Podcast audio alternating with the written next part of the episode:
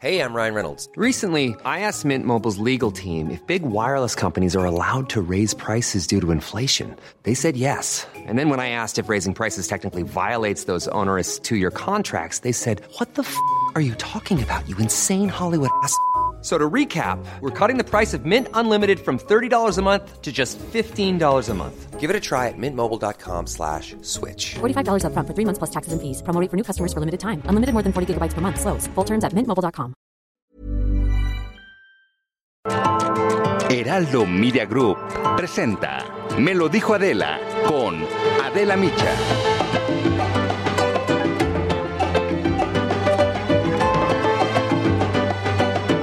Bienvenidos a todos los que en este momento se están enlazando con nosotros a través de la señal del Heraldo Radio. Son las 10 de la mañana en punto en este miércoles 4 de agosto y vámonos rapidísimo con la información porque hoy en la mañanera eh, y sobre el paro laboral de gaseros, el presidente López Obrador aseguró que no es un asunto nacional y que solo pasó en la Ciudad de México. Esto a pesar de que se sumaron distribuidores de Veracruz, Tlaxcala, Puebla, Querétaro, Hidalgo y el Estado de México. Adelantó que pues también tres medidas para que no falte el gas. La presentación de denuncias contra quienes niegan el servicio, diálogo con las empresas y distribuidores inconformes y el apoyo, sí, de la Guardia Nacional para protegerlos de quienes vandalicen las unidades va a intervenir la Guardia Nacional para este, proteger a distribuidores, a comisionistas que eh, ayuden para que no falte eh, el abasto del gas. Bueno, y en otros temas y sobre la consulta popular, el presidente López Obrador volvió a descalificar al INE y a los medios de comunicación por no difundirla. Celebró que se hayan quitado la máscara los que se dicen demócratas y felicitó a los 6.6 millones de mexicanos que participaron el primero de agosto. Pues el mensaje es que los felicito y les aplaudo son ciudadanos ejemplares y que la libertad no se implora, se conquista. Le llevaron un aplauso. Y sobre la pandemia, el presidente López Obrador insiste en que la tercera ola de contagios de COVID-19 es menos dañina. Reconoció que México pasa por una crisis sanitaria y económica. Destacó que a pesar de todo eso, la gente no pierde la fe y la esperanza en apoyar a la cuarta transformación. ¿Cómo eh, está ahora? Mal. Pero ¿cómo piensa que vamos a estar después? Mejor. Ese es México. Esa es la grandeza de México. Y en materia energética, el presidente detalló cuáles son los proyectos del nuevo programa de inversión con los que buscan recuperar la Comisión Federal de Electricidad y Petróleos Mexicanos. Porque se están licitando eh, cinco o seis eh, nuevas eh, termoeléctricas y se van a modernizar 12 hidroeléctricas. Y en el caso de Pemex, pues eh, son los nuevos descubrimientos de campos. Hemos eh, corrido con suerte. Estamos este, descubriendo campos nuevos con mucho potencial petrolero. Y vamos en este momento hasta Palacio Nacional. Ahí se encuentra mi compañero Paris Salazar. Paris, buen día. Buenos días, Maca, amigas, amigos de México. Así es, y esta, esta mañana en Palacio Nacional, el presidente Andrés Manuel López Obrador, como bien decías, dijo que el gobierno federal ya analiza presentar denuncias en contra de distribuidores y comisionistas de gas LP por negarse a prestar el servicio a los consumidores. Y es que hay que recordar que gaseros se sumaron a un paro y cerraron sus establecimientos como protesta a la medida del gobierno federal de poner un tope al precio de la venta del gas. Señaló que ya se trabaja en el gabinete federal para garantizar el abasto de gas LP en el centro del país, ya que este paro solamente se registra en la Ciudad de México, el Estado de México y el Estado de Hidalgo. Y también el presidente López Obrador dijo que en cuanto a la huelga del Notimex, que reconoció que al interior del gobierno hay posturas distintas, por lo que hay que buscar un acuerdo y conciliación para terminar con esta huelga de ya casi un año. Afirmó que, eh, que el gobierno federal no impulsará ninguna ley que limite la libertad de expresión y prensa en los medios de comunicación. Esto es lo que pasó esta mañana en Palacio Nacional. Maca. Muchas gracias, Paris, por tu reporte. Nos escuchamos mañana. Buenos días. Buenos días para ti, para ti también. Y vamos a regresar con mi compañero Gerardo Galicia porque él se encuentra, en la primera hora lo vimos también y para radio les explico, se encuentra fuera de una gasera en la alcaldía de Iztapalapa, una gasera que ya ha sido cerrada, hay fila, hay gente esperando. Mi Jerry, ¿qué está pasando por allá en este momento? Así es, Miguel Maca, excelente mañana. Eh, siguen llegando personas tratando de reabastecerse de gas LP, sin embargo, por lo pronto no lo pueden realizar debido a este paro de actividades que han convocado los repartidores. La casera, como podrás apreciar, está completamente cerrada. Me voy a acercar a uno de los eh, manifestantes. Señor, buenos días. ¿Me regala su nombre? Sí, José Luis Delgado Castro. buenos días. Señor José Luis, platíquenos uno un poquito de la problemática. ¿Por qué están cerrando eh, en ese momento la casera? Este, mira, aquí, aquí la problemática es que violentaron nuestros derechos laborales. Nosotros teníamos una comisión y de sábado a domingo, día primero, nos las bajan a 50 centavos. Es inoperable, es inoperable. Para darnos una idea en, en números, por litro de combustible que usted vendía, ¿de cuánto era su comisión y a cuánto ha bajado? Este, mira, entre todos los compañeros comisionistas, pues variaba, ¿no? La empresa te, se, te ofrecía una comisión según el litro, el punto de venta que tú tuvieras. Este, había un aproximado de tres pesos. Mm, era operable porque tenemos que pagar un ayudante, tenemos que pagar comidas, llevar el sustento al domicilio. Y de repente, sábado para domingo, día primero, nos los bajan a 50 centavos. Nosotros estamos con el pueblo, también somos pueblo. Nosotros no estamos en contra que haya bajado el gas a 11.52, bienvenido. Solamente lo que queremos es que nos regresen una comisión digna para seguir operando y seguir llevando el energético a todos los hogares de la Ciudad de México. Le hacemos un llamado al presidente que nosotros no somos pseudogaceros y que estamos en la mejor disposición de seguir prestando nuestro servicio, pero como con una comisión digna, que sea operable para nuestros intereses. Muchísimas gracias. ¿Me repite su nombre? José Luis Delgado, buenos días. Muchísimas gracias. Y es la voz, me queda maca, del señor José Luis, una de las personas que está participando en este paro de actividades. Y por supuesto, a la distancia alcanzamos a apreciar también algunos vehículos del transporte público, transportistas, que por lo pronto el día de hoy se quedan sin poder laborar debido a este paro de actividades que también está afectando a amas de casa y a otros trabajadores. Y por lo pronto, el reporte. Jerry, cada vez se hace más grande, ¿no? Ahí el, el caos en la primera hora eh, pues había menos gente, también se vuelve más peligroso, la gente está un poquito más enojada y más molesta, así que estaremos pendientes, Jerry, de este tema. Claro que sí, mi querida Maca, quedamos muy, muy pendientes y cualquier situación que cambie, nos enlazamos inmediatamente. Ya estás, muchas gracias. Hasta luego. Bye.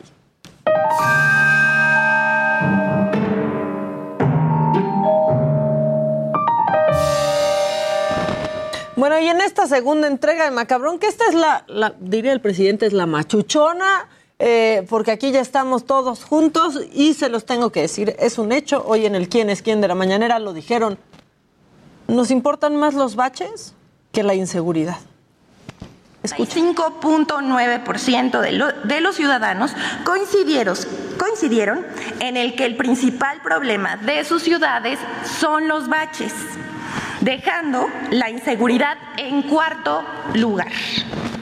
35.9% de, lo, de los ciudadanos coincidieron, coincidieron en el que el principal problema de sus ciudades son los baches, dejando la inseguridad en cuarto lugar.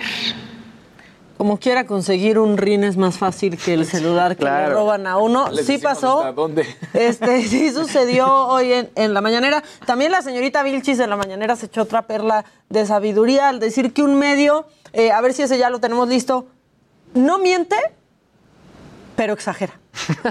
ah, no, bueno. Esta es una perla de sabiduría mañanera. Reforma quiere destacar que la Comisión Federal de Electricidad subió las tarifas de alto consumo 20% y pretende hacer un escándalo con ese dato que no es falso, pero se exagera. Aquí Reforma quiere destacar que la Comisión Federal de Electricidad subió las tarifas de alto consumo 20% y pretende hacer un escándalo con ese dato que no es falso, pero se exagera. Y aquí en este programa les queremos dar argumentos para discutir con su novio o novia y le puede decir, mira, no es falso, pero exageras, chaparrita. Te puse A el cuerno, pero- pero... Pero exageras. Este, ustedes, pues no sé, díganos en nuestro, en nuestro WhatsApp, eh, por ejemplo, neta, neta, neta, ¿les preocupa más que haya baches a que haya rateros? ¿No? ¿Les preocupa más que haya baches a que estén inseguros ustedes, sus familias, sus hijos? Nuestro WhatsApp es 55 49 05 94 45. Porque, ¿saben qué? Mira, no mienten, pero exageran. Mira, hace, hace rato me impresioné. No mientes, pero exageras. Sí, o sea, ¿sabes qué? No mentiste, pero exageraste. Eh, y también siéntese, está señora, macabrón esto que me hace llegar ahorita Daniel López Casarín, que es un tuit de Ana Guevara que se nos anda poniendo romántica también desde, desde Tokio y dice así. Pongan música, pongan música como de violines, no sé, algo si se pudiese, quisiese si se pudiese, pero a cada persona que sea sin H, así lo pone, sin H, que se ha tomado el tiempo de ofenderme en las redes sociales, pensando que me harán molestarme, sin coma, es todo lo contrario, sin coma. Me motivan. Tampoco esperen, conteste.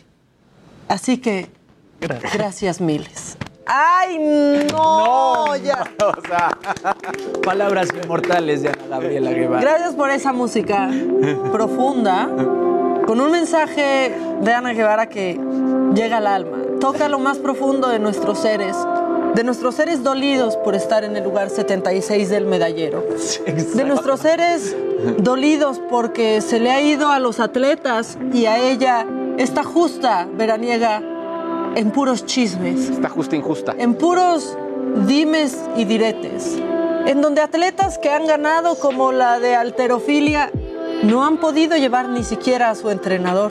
Han tenido que entrenar por FaceTime. Nos conmueves, nos conmueves, nos haces llorar, Ana Gabriela Guevara. Un aplauso para ella. ¡Bravo! Mensaje conmovedor desde, desde Tokio, que ahora pues debe de tener más tiempo libre, como ya no hay posibilidad de medalla, pues ahorita no tiene, Claro. no tiene grandes eh, competencias a las cuales ir, no sé si vaya a ir al fútbol. Este, A buscar la de bronce, En el que supuestamente, poco tiene sí, que ver eh, claro. como la CONADE, No tiene la absolutamente Na- nada que ver. Nada, nada que ver. Pero bueno, un mensaje conmovedor de Ana Gabriela Guevara, eh, titular de la CONADE. Como conmovedores también este mensaje que pueden escuchar muchos de ustedes ahora que les toque la vacunación. Esto, por si no saben a quién agradecerle, pues la bendición de poder ser vacunados. A las personas de 40 a 49 años. Gracias Andrés Manuel López Obrador y de la jefa de gobierno Claudia Sheinbaum, a nosotros nos toca seguir cuidándonos. Bienvenidos a su segunda dosis de la vacuna a las personas de 40 a 49 años. Gracias al esfuerzo del licenciado Andrés Manuel López Obrador y de la jefa de gobierno, doctora Claudia Sheinbaum, a nosotros nos toca seguir cuidándonos. Nación a las personas de 40 a 49 años. Gracias al esfuerzo del licenciado Andrés Manuel López Obrador y de la jefa de gobierno Nos toca seguir cuidándonos. No, no, que ya lo negaron. Bienvenidos a su segunda dosis de la vacuna a las personas de 40 a 49 años. Gracias al esfuerzo del licenciado Andrés Manuel López Obrador y de la jefa de gobierno, doctora Claudia. Bueno, ¿qué dicen las autoridades? Que este perifoneo no es oficial, que fue un espontáneo, o sea, un buen samaritano salió a las calles, se expuso su salud y pues le dio play a esta grabación. Que son Eso dos es voces, ¿eh? Una voz de mujer y una voz de hombre. Y lo repiten sin, sin parar. Ahora, también hay que mencionar la, eh, pues la verdad es que la organización en la Ciudad de México ha sido espectacular. Amamos a Pandemio Amamos a, los lo centennials que se están yendo a vacunar sin preguntar de nada, pero a mí cuál me van a poner, es que yo no quiero la AstraZeneca, yo no quiero la Sputnik. Ellos no preguntaron, nos dieron una lección absolutamente a todas las generaciones eh, la- anteriores y fueron y se vacunaron como se debe hacer. Bueno, se vacunaron los que no les tocaron las jeringas ahorradoras. Pero ese, Exacto. ese es otro tema. En más cosas macabronas, para que vean que no solo a nuestros expresidentes se les echan encima, pues también a Barack Obama, porque planeaba hacer una fiesta de cumpleaños, porque pues cumple 60 años. O sea, la fiesta iba a ser en grande, pero en grande en serio, o sea, tan grande como que Pearl Jam iba a estar en esta, en esta fiesta de 60 años. Iba a ser en su mansión en Martha's Vineyard, en Massachusetts. Eh, iba a ir que George Clooney, Steven Spielberg iba a ir, Oprah Winfrey también. Eran 475 invitados en esta celebración. ¿Qué pasó? Pues que se hizo público y se le fueron encima. ¿Y ahora qué pasó? Pues que siempre no. Ya está cancelada esta fiesta, cancelada Sí. por completo. Ya la vocera de Barack Obama dijo, pues que la verdad no, que ahora va a ser solamente familia cercana y de lejitos sí va a ser al aire libre. Sí cuando estuvieran en lugares cerrados habían dicho que tenían que usar cubrebocas, pero la variante Delta le canceló la fiestecita, o sea, le dijo, pues no, mi ciela, a Barack Obama no va a haber, no va a haber fiesta, ahora va a ser solamente con familiares. Por, por cierto, que el expresidente, él sí había dicho, no quiero oro ni quiero plata, ¿no? Como los atletas mexicanos que solo quisieron romper la piñata.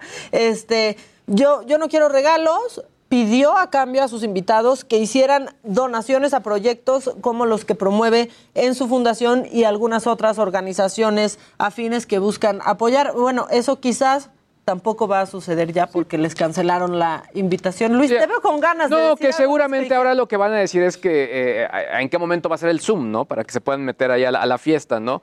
Para ver, y, y también inclu- incluso comentar quién- a quién desinvitaron, ¿no? Decir, sí, fíjate que siempre no, porque se puso muy, ro- muy- O sea, la ¿quién Delta. sí va a pasar este filtro? Exactamente, exactamente. ¿Quién sí va a ir? O sea, yo siento que Oprah Winfrey va a ir. De todos modos. Sí, sí, puede ser. George puede ser. O sea, porque una fiesta más chiquita de 475 es de 100. ¿o Claro. No, vamos a estar, vamos a estar reportando desde cerca la fiesta de Barack Obama que ya le fregó la variante Delta. Por cierto, la nota era que Biden no iba a ir a la, a la fiesta de, de Barack Obama. Es que ahora ya está enfermo de poder el Biden, ¿no? También, Pues Sí, también. bueno, y- y eso y que además seguramente está muy preocupado con lo que está ocurriendo en Nueva York, ¿no? Que está bastante fuerte en el asunto. Exactamente, pues cómo no. ¿Cómo no? por ¿Cómo el no? gobernador, por el gobernador Cuomo, que pues sí, el presidente Biden le dijo Biden a, a Cuomo ayer. Se esperó muchísimo, y eso está macabrón también, el presidente Biden le habían hecho muchísimas preguntas sobre la situación del gobernador de Nueva York, sobre Cuomo, y le había dado un poco la vuelta, pero, pero, pues finalmente ayer cuando se lo preguntaron en conferencia de prensa y después de que la fiscal dijera todas, pues todo esto que, ¿no? Toda esta información que soltó ayer, pues sí dijo que tendría que renunciar de inmediato. Pero bueno, vámonos a otra cosa macabrona y covidiota porque abarrotaron un concierto en Chimalhuacán, ni siquiera usaron, esto en el Estado de México, ni siquiera usaron el cubrebocas, no hubo una sola medida. El Estado de México es la segunda entidad con más casos activos en el país. Y pues el fin de semana estas personas dijeron, pues a mí ya no me importa, yo ya quiero ir a mi baile. Y se fueron, sin una sola medida de seguridad. Y obviamente se hizo viral porque a través de redes sociales pues se difundieron fotos, videos del, del concierto en donde pues estuvieron los invasores de Nuevo León, los cardenales de Nuevo León y lo que no estuvo fue el cubrebocas, ni la decencia, ni, ni las madres de todos esos eh, que regresando a su casa quizás los contagien, ¿no? Pero bueno, así cantaban estos covidiotas el fin de semana en Chimalhuacán, Estado de México, y la verdad es que sí está bien macabro. No tanto como Ana Guevara desde Tokio, pero no, bueno. sí está bien, pero bien macabrón esto. Así que, ¿Ya estás grabando? pues chavos, vamos para largo, vamos para largo. Pero vámonos con más información. ¿Quién está listo? ¿Quién quiere el micrófono? Luis GG, Jimmy Sirvent, Dani López Casarín. Esta es una ruleta.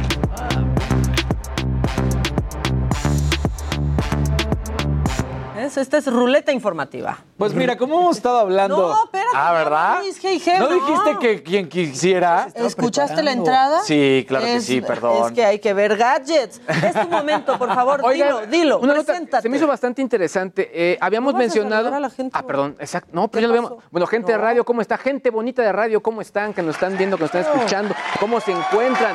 Manden sus mensajes, por favor. yo te distraje, yo te distraje. Exacto. Cuando ya está la radio es cuando ya estamos completos. Exacto, estamos completos. Y ustedes no somos los mismos, gente de radio. Y bueno, una nota. el Uber. Exactamente, los que van en el Uber, todos los socios conductores están por allá, exactamente. Mándanos Guadalajara, saludos eh, al WhatsApp, escríbanos. Tampico, todos. Que ya no hemos recibido también llamadas, pero bueno, los estamos siempre viendo, leyendo y, checando lo que están poniendo. Oigan, la gente de FIFA, ya hemos mencionado, eh, del videojuego, eh, iban a tener ya una eh, cronista uh, femenina, ya esto ya había sucedido, se había mencionado, pero ahora lo que está muy padre es que la nueva versión del FIFA 22 vas a poder ya eh, poder tener los eh, equipos femeninos dentro del torneo.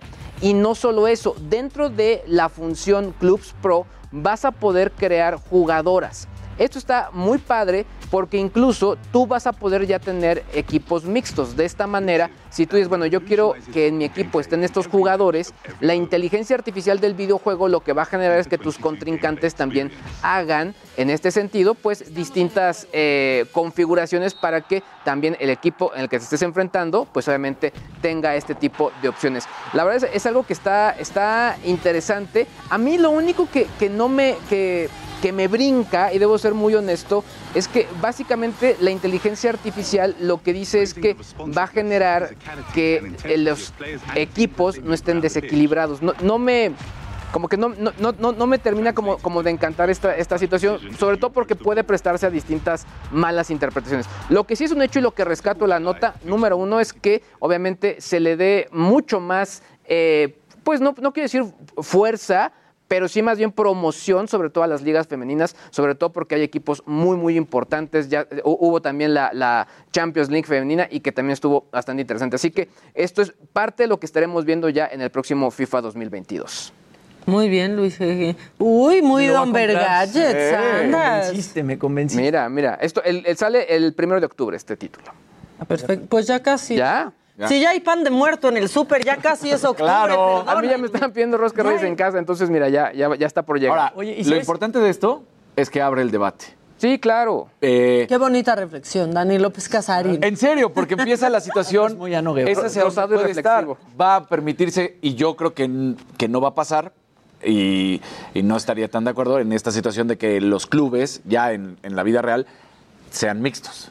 Sí, claro. Porque hay, hay líneas que no se pueden cruzar, que seguramente entre hombres o entre mujeres en sus respectivos clubes, ahora cómo le vas a hacer cuando sea un, un partido mixto. ¿no? Claro que esto es parte, eh, y lo que hace el videojuego, ¿no? Que esto sí suceda, ¿no? O sea, al final es quizá algo que en la vida real no podría suceder, ya en el videojuego la inteligencia artificial pues es lo que te va a permitir, ¿no? Digo, un poco a mí lo que me brincó es este tema porque sí lo manejan, ¿no? Para que sea más equilibrado y es donde sí podría entrar como al, al debate, ¿no? En cuanto a las habilidades, en cuanto a todo esto, pero bueno, en fin, la parte importante es que suceda, que se le dé más fuerza sobre todo a las ligas femeninas y bueno, como tú dices, pues obviamente respetando la creatividad que te brinda un título. Claro. Oigan, y noticia de último momento, cuando empezamos el programa dijimos que ocupábamos el lugar 76 del, Del medallero.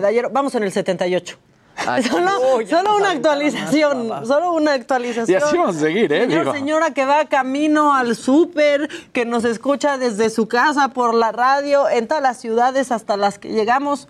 Aquí los queremos tener actualizados en tiempo real. Claro. Ya no estamos en el 76, estamos en el 78. Porque, digo, nada más para sumar a tu comentario, suponiendo que el fútbol, que es lo más cercano realmente que hoy tenemos para que gane una medalla, si gana es bronce. Entonces no subes. No, serían No, cuatro bronces, nada más. Serían O cuatro sea, con bronces. bronce no subimos nada, pues No. sí, porque no vamos avanzando ahí. Exacto. Ni una platita. Ni una platita. Y ya se nos murieron las, las, digo, es lo último que Las muere, ¿no? La esperanza, pero ya de plano, Podríamos tener esperanza con Daniela Gaxiola en la. Pudiera ser con Daniela Gaxiola, difícil, ella exactamente. Entonces pudiera ser que ahí haya posibilidad. clavados. Clavados puede también, la verdad es que al Orozco lo estábamos platicando. Bronce. eh, Es bronce. La conducción deportiva no, no está participando. No, esa, estimado ahí, podríamos ganar, ¿eh? Exacto, obvio. Pero, pero lo veo complicado. Yo también lo veo complicado, la verdad es que también lo veo complicado. Bueno, pues así, así están las cosas. Ya los vi muy activos en Facebook. Bueno, vayan preparando, eh, vayan preparando pues el celular porque hoy es miércoles de Javi Derma, de Javier Ruiz, nuestro dermatólogo, y pues seguramente ya sé que se van a dejar ir con las dudas. Así que nosotros vamos a ir un corte. Esto es Me lo dijo Adela y los pues los saludamos aquí desde la posición 78 del medallero, pero lo que importa es el esfuerzo, ¿cómo no? Vamos un corte y ya volvemos.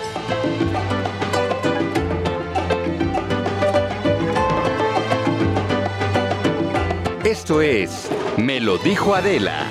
Regresamos.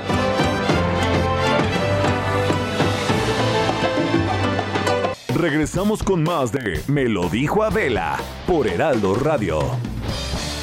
El reto Actinver regresado. Aprende sobre finanzas con expertos con más de 40 cursos y 120 pláticas. Prueba tus conocimientos en un simulador que recrea los movimientos de la bolsa. Participa y podrás ganar hasta 500 mil pesos o premios todos los días. Inscríbete antes del 8 de agosto y recibe 20% de descuento. Inscríbete en retoactinver.com. Continuamos en Me lo dijo Adela.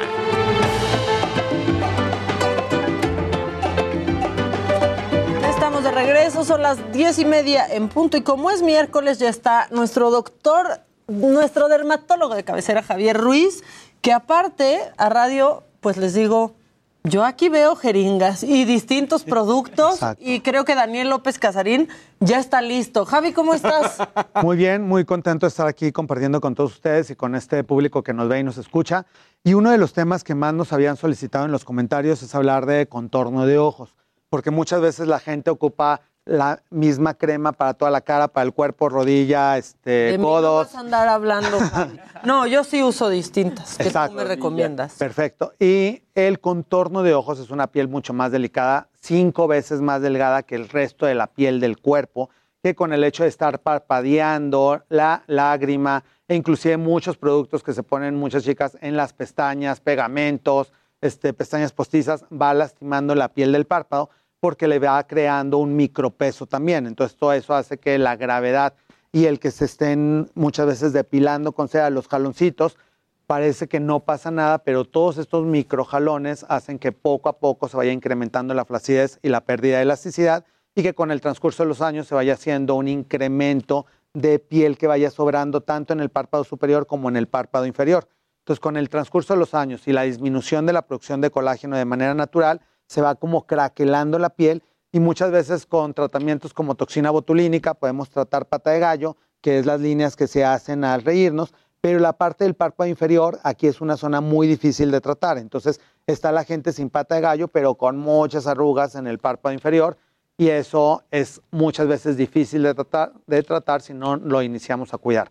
¿Desde cuándo tenemos que ponernos eh, contorno de ojos? De los 25 años en adelante, porque a partir de los 18 empezamos la disminución de producción de colágeno y a los 25 es como un muy buen momento en el que ya no necesitamos la misma crema para toda la cara, sino que hay que utilizar algo específico para contorno de ojos. Como tip, el mismo producto de contorno de ojos se lo pueden aplicar también en el contorno de labios, sobre todo a las mujeres, para ir evitando el código de barras. Una de las razones por las cuales hace mucho más código de barras en Oye, mujeres que en hombres, independientemente, la fumada es un factor, tanto en hombres como mujeres, pero el pelo es un factor de defensa de que se haga el código de barras. Es por eso que en los hombres, sobre todo la gente que tiene más bigote, pues prácticamente nunca va a tener código de barras porque el bigote tiene una secreción especial de grasa que hace que no se haga todo este doblez. Y aunque se rasuraran por completo, se va a ver la piel lisa. Porque están más hidratados. Está más hidratado, tiene una piel más, más grasita, está más gruesa porque el folículo piloso da un factor de protección. Lo mismo pasa en la piel cabelluda. Los hombres que tienen completo su cabello, la piel de la cabeza va a envejecer mucho menos. Y la gente que es calva, pues tiene que ponerse factor de protección solar en la cabeza, porque si no empiezan a producir lesiones se llaman queratosis o pueden producir cáncer de piel, porque el pelo es un factor natural de protección solar. Entonces, por eso no se daña tanto el área del bigote en la gente que tiene el pelito, porque el pelo absorbe la radiación lumínica y no se está fotoenvejeciendo. Pero en el caso de las mujeres que no tienen vello, pues obviamente las líneas, la piel más delgada, va haciendo que se vaya cuarteando la piel. Entonces el mismo contorno de ojos lo pueden aplicar en el labio superior. Otro tip sería que el- la piel, al ser más delgada, hay que tratarla con cariño, así como le estoy explicando que la depilación con cera y esto jala, hay que aplicarse el contorno de ojos con el cuarto dedo, que es con el que generalmente tenemos menos fuerza, porque con todo lo demás... Anular. El anular, porque con este, y de adentro hacia afuera, dando pequeños golpeteos, y luego pueden dar como ligero masaje, y hay que ocuparlo para el de arriba y para el de abajo. El de arriba con dirección hacia el hueso de la ceja, como para ir levantando, y el de abajo como ir haciendo un movimiento semicircular de adentro hacia afuera para que la piel se vaya absorbiendo todos los nutrientes que estamos colocando con estos contornos de ojos. Javi, o sea, lo que estás diciendo es que esto que tiene Dani en los ojos es por los microjalones. Pues a, pues a lo mejor no son tan micro, a lo mejor son jalones completos. Pero tiene, tiene que ver con la gesticulación también, porque bueno, una persona muy feliz, como en el caso de Dani, pues Sí, toda la sonrisa, Ajá. claro, es el, de hecho mucho del marcaje de las líneas tiene que ver con la gesticulación más que con la edad. Por eso puede haber alguien de 28 que ya tiene hundido el entrecejo y alguien de 40 que lo tiene liso, porque depende de cómo gesticulan. Y hay movimientos inclusive familiares que realmente dicen, ya el bebé frunce el entrecejo como el abuelo, Desde como el papá, desde chiquitos y que todas las gesticulaciones son como un movimiento del músculo. Por eso hay gente que levanta la frente y se le hacen dos rayitas, o gente que levanta la frente y se le hacían 15, A mí se me como hacían en el 15. caso de Jimmy, que ahora Ya está ahí, ahí va volviendo. Ay, poco a poco. Ya, tranquilo. Pero no, manches. quedan tres comparadas con las 15 que existieron en empedrado allá arriba y ahora- empedrado. Ahorita se le, se le ve cara de, tran- de buena persona, Claro. de tranquilidad. Yo sigo todavía bien inmóvil desde mi último Botox que me puso Javi, ¿eh? Exacto. Muy bien. Pero justo eso, como se le ve ahorita la frente al Jimmy, es lo que se busca, que haya una naturalidad en la Claro. gesticulación, que sí puedas tener cierto movimiento, pero no todos los dobleces que se hacen. Y por ejemplo, en tu caso, ese es como el tipo de músculo, que realmente hay como todo ese doblez, que es como si fuera un bistec, que hay unos que tienen muchos haces musculares y hay unos que tienen muy poquitos, y eso depende ya de la genética de cada una de las personas. Oye, Javier, hablabas ahorita de, en mi caso, por ejemplo, de, de sonreír todo el tiempo. Pero en, en el, si nos vamos al otro punto, los que son muy tensos y que todo el tiempo están así, también las arrugas son todavía peores, ¿no? ¿O Sí. son idénticas? No, son peores todavía porque hay un factor de ansiedad y hay gente que inclusive está frunciendo hasta dormida, que amanece con el entrecejo fruncido o con la pata de gallo toda este, hecha marca y que con el transcurso del día se va empezando a planchar y eso pasa cuando somos muy jóvenes. En, a los 25, 30 puedes amanecer con el entrecejo fruncido y a partir de una hora prácticamente se borró. A partir de los 40 amaneces con el ceño fruncido y se va empeorando en el transcurso del día. Entonces hay que hacer tratamientos. Dentro de los tratamientos, pues hay muchas cremas. ¿Qué es lo que deben de contener las cremas? Hay gente que tiene mucha pigmentación oscura, para eso es conveniente vitamina K, entonces ya hay muchos O sea, la contornos de ojos ojera negra. la ojera negra, que eso también tiene que ver algo con la circulación. Y hay muchos productos específicos, Skin Pharma, la Roche-Posay, Is- SkinCeuticals, que nos ayudan a ir mejorando la calidad de la piel. En el caso de lo inyectable, obviamente todo es estéril, desechable. Cuando vayan al consultorio, pues se debe de observar que el producto está completamente nuevo y se va sacando directamente en la jeringa. No son Todo de este las tipo- ¿verdad? Esa jeringa. las. Como la de las. Todo esto lo que hace es que tiene nutrientes especiales. De las cosas untadas, muchos tienen aloe vera, ácido hialurónico, vitamina K, antioxidantes de las vitaminas más específicas es vitamina C, vitamina E, que muchas cremas para la cara también las contienen, pero la diferencia en el contorno de ojos, ah, esta es la aguja para el contorno de ojos. Ah, no sé. Híjole. No, esta es la aguja para cargar, pero vean la agujita que es para contorno de ojos. Es una microagujita que es más delgada inclusive que un pelito. Ah, está Ay, no chiquita, y tiene, ajá, y tiene casi ni se ve. No se o ve sea, es de, Dani. exacto, es de tres, es de tres milímetros y esto lo que hace es que vamos a llegar únicamente a las capas de la piel en donde queremos actuar. Y al dejar el nutriente en capas más profundas, nos va a ayudar a restablecer la salud de la piel desde adentro. Porque el problema es que muchas veces con solo lo untado, pues ya no llega a llegar a capas más profundas. Es por eso también que muchos productos tienen que ser dermatológicos para que atraviesen todas las capas de la piel, que aunque es una piel delgada, tiene un sistema de barrera. La piel es un órgano de protección. para que no atraviesen virus, bacterias, hongos y obviamente muchas cosas untadas tampoco atraviesan si no tienen una na- nanotecnología o un tipo de molécula que se pueda absorber a través de la piel. Entonces esa es la diferencia entre muchos productos que únicamente se anuncian y que la responsabilidad es de quien lo compra y de quien lo recomienda y que no hay ningún tipo de estudio que realmente eso se absorba. Entonces, ¿Parado? Vamos a ¿Sentado? inyectar Así, así sentado. Y Qué bueno que te lo hagas tú, Dani, porque luego muchos hombres nos ven o nos escuchan y, piensan que, que no esto es es, una sección para mujeres y lo que se tienen que hacer. Pero la verdad es que no. Si esto se puede aplicar tanto en hombres como en mujeres, obviamente lo importante es que sea en las capas donde debe de ser hecho por un especialista y van quedando como micropapulitas, como unas mini ronchitas que lo que hacen es que se va a ir nutriendo el párpado y esas ronchitas se van a ir absorbiendo en la piel y se va a ir mejorando toda la calidad y se va a ir borrando inclusive el hundimiento y la ojera. ¿Te está doliendo? Qué valiente, Daniel. Sí. ¿Poquito? obvi- sí, obviamente sí es un-.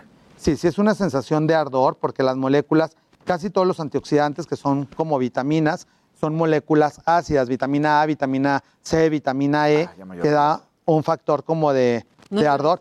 Pero vean cómo desde el momento se empieza a ver como una hidratación en la piel tantito, que se va como rellenando, eso se absorbe como en una hora y se va a ir viendo mucho mejor que el otro lado que está como hundido. Hay una depresión, que esa depresión se va marcando con el transcurso de los años porque ya no se... Esa, la primera, no se siente nada. O sea, Pero conforme piquete, se va acercando hacia el ahí lagrimal, empiezan a doler. Exacto. Hay pedacitos de piel que son mucho más delgados y que eso es lo que va haciendo que se vaya como sintiendo un poquito más el dolor. Dice aquí en, el, en YouTube, eh, A85. Es que sí, cuando ya se es guapo como Casarín, pues tiene sentido. No, pero por ejemplo, Casarín, a ver, sí está muy bien y muy guapo, pero ¿a qué edad le, le hubieras recomendado que empezara a hacerse algún tipo de... O sea, ¿cuál es la edad ideal? Porque los hombres sí lo dejan pasar muchísimo, ¿eh? Sí, lo ideal es empezar con ese tipo de tratamientos alrededor de los 30, para que, Que ya pasó sea Dani. una medicina preventiva. Hoy día es tarde. Cuando, pues nunca es tarde, pero por ejemplo ahorita ya estamos en una etapa correctiva, porque ya hay líneas que están marcadas en reposo y que con esto nos va a ayudar a que la piel se vaya restableciendo su salud. Y sí, arde en el momento de la aplicación, pero posteriormente ya no se siente nada. No queda ninguna sensación de ardor, ni queda la piel eh, maltratada, ni queda la piel ahí como estirada. Y lo peor que puede pasar es que haya como algún pequeño moretón que se absorbe en una semana. En el caso ahorita de Dani, yo creo que no va a quedar ninguna, ningún moretón, ninguna marca, pero desde el momento de la Se aplicación mejor, ¿no? se O empieza sea, a ver mejor la piel, porque estos son como factores de nutrición que ayudan a que la piel se vaya mejorando instantáneamente. Ahorita le quitamos este algoncito, ese nada más para que se cierre ahí el vaso sanguíneo y no haya como punto Ay, de sangre. Dani, se te aflojó hasta el moco un Sí. poco, Dani. Le prestamos. Pero te deja de doler. La primera, ¿no? o sea, la Ajá. primera no siente nada. Bueno, sientes obviamente la inyección, pero no duele nada. Mm. Y como bien lo dijo Javi, mientras más te vas acercando, más se duele. Pero tampoco es un dolor que digas, "Ah", es como por cuando te jalan pasa? un pelito que dices, ah, así, porque hasta, pues por eso me lagrimeó ¿De los dónde? ojos. Pero ve el ¿De dónde se jaló el pelito? Exacto. ya. Sigue con los microjalones. Hasta me quedó la, hasta me quedó la duda, sí. Sigue con los De la microjalones. ceja, de la ceja. Oigan, en Facebook ya están diciendo, Luis, no te desesperes, a ti te puede tocar el tratamiento que le tocó a los de Acapulco Shore. ¡No! ese no. No, ese Es el que sigue, mira, uno, dos, es el que sigue. Exacto. Oye, pero- ya tuvieron dos tratamientos. Pero de ya este lado. empezaron las preguntas ya con todo, ¿eh? O sea, por ejemplo, hay gente que dice aquí, eh, con el cubrebocas me está apareciendo mucho acné en, en- Ah. en esa zona, ¿qué puedo hacer? El problema del cubrebocas, de hecho, hay una nueva patología que se llama más acné, porque el cubrebocas que realmente tiene una triple, triple capa y te va cubriendo todo, lo que hace es que lo que estamos hablando, respirando, inhalando, exhalando, se queda en la superficie de la piel. Entonces, lo que tenemos que hacer primero, hidratar bien la piel en la mañana. Pueden colocarse un gel de ácido hialurónico en toda la piel. Hay marcas comerciales muy ligeras como Eucerin Hyaluron Booster, que es un gel con ácido hialurónico. Eso lo consiguen en cualquier farmacia, se lo colocan en toda la piel, principalmente en el área del cubreboca. Y esto va a hacer como que todas las impurezas se queden adheridas en la superficie y no estén penetrando en la piel. En el caso de que ya tengan granitos activos, pueden aplicar peróxido de benzoilo al 2.5%, que hay muchas marcas que lo contienen, o clindamicina en gel, que también hay muchas marcas, directamente granito por granito. Y lo seca. Y eso los va a ir secando. Y si de plano ya se está haciendo una infección, pues ahí sí hay que acudir a consulta con un dermatólogo para que dé muchas veces tratamiento oral y les indique una rutina ya completa de jabón, suero, antioxidante, filtro solar, que van a actuar como una capa protectora y no se esté tapando tanto los poros y no salgan granitos. Pero sí hay mucha gente que le salen por... Mira, de aquí del, del tratamiento te dice este, que si es temporal o permanente y Sí, que a cuánto eso iba a cuesta. preguntar yo, ¿cuánto, el retoque, cuándo le va a tocar al Dani? Lo ideal es hacerlo una vez al mes por unos cuatro meses y después puede ser una vez al año. No hay nada permanente porque pues la piel Claro, sigue desgastándose diariamente. Con los microjalones. Con los microjalones, jal- jalando el pelito que Exacto. duele. Exacto. Y el, la- el costo de sesión promedio es de 3 mil pesos. Ok, no, que la verdad es que no, es hay cremas tan más caras. Hay crema, Claro. Sí, hay una sola crema que no te va a servir y que Exacto. pagas 5 mil pesos y Sí. te la recomendó ni siquiera un doctor, pero sí una comadre. Sí, de hecho ayer eh, en internet también me llegó la publicidad de un suero que costaba casi 40 mil pesos y que Ay, tiene ¿qué principios hace? activos porque tiene ahí unos metales que bueno, en teoría tenían el rocío de la mañana y algunas cosas así, que Oro, se oye muy ¿no? romántico, Claro. pero no te van a funcionar ni te van a quitar las arrugas. Entonces hay que tener también eh, como, hay que leer las etiquetas, hay que ver fechas de caducidad, hay que ver qué realmente lo produce y no, muchas veces porque dicen, ah, es que se lo puso tal persona y es famosa, pero muchas veces la contrataron para el comercial en ese momento y conoció el producto 30 segundos antes de salir en la foto con el comercial. Entonces hay que saber leer también entre líneas y poder escoger lo- los gastos que vamos a hacer para que sean de una manera inteligente y no desperdiciemos nuestra inversión. y sí me está impresionando, Ah. perdón, Dani, sí me está impresionando que sí se le ve una diferencia a Dani, eh, sobre todo en el primer ojo que, que le inyectaron, o sea, pero se ve hasta incluso más luz.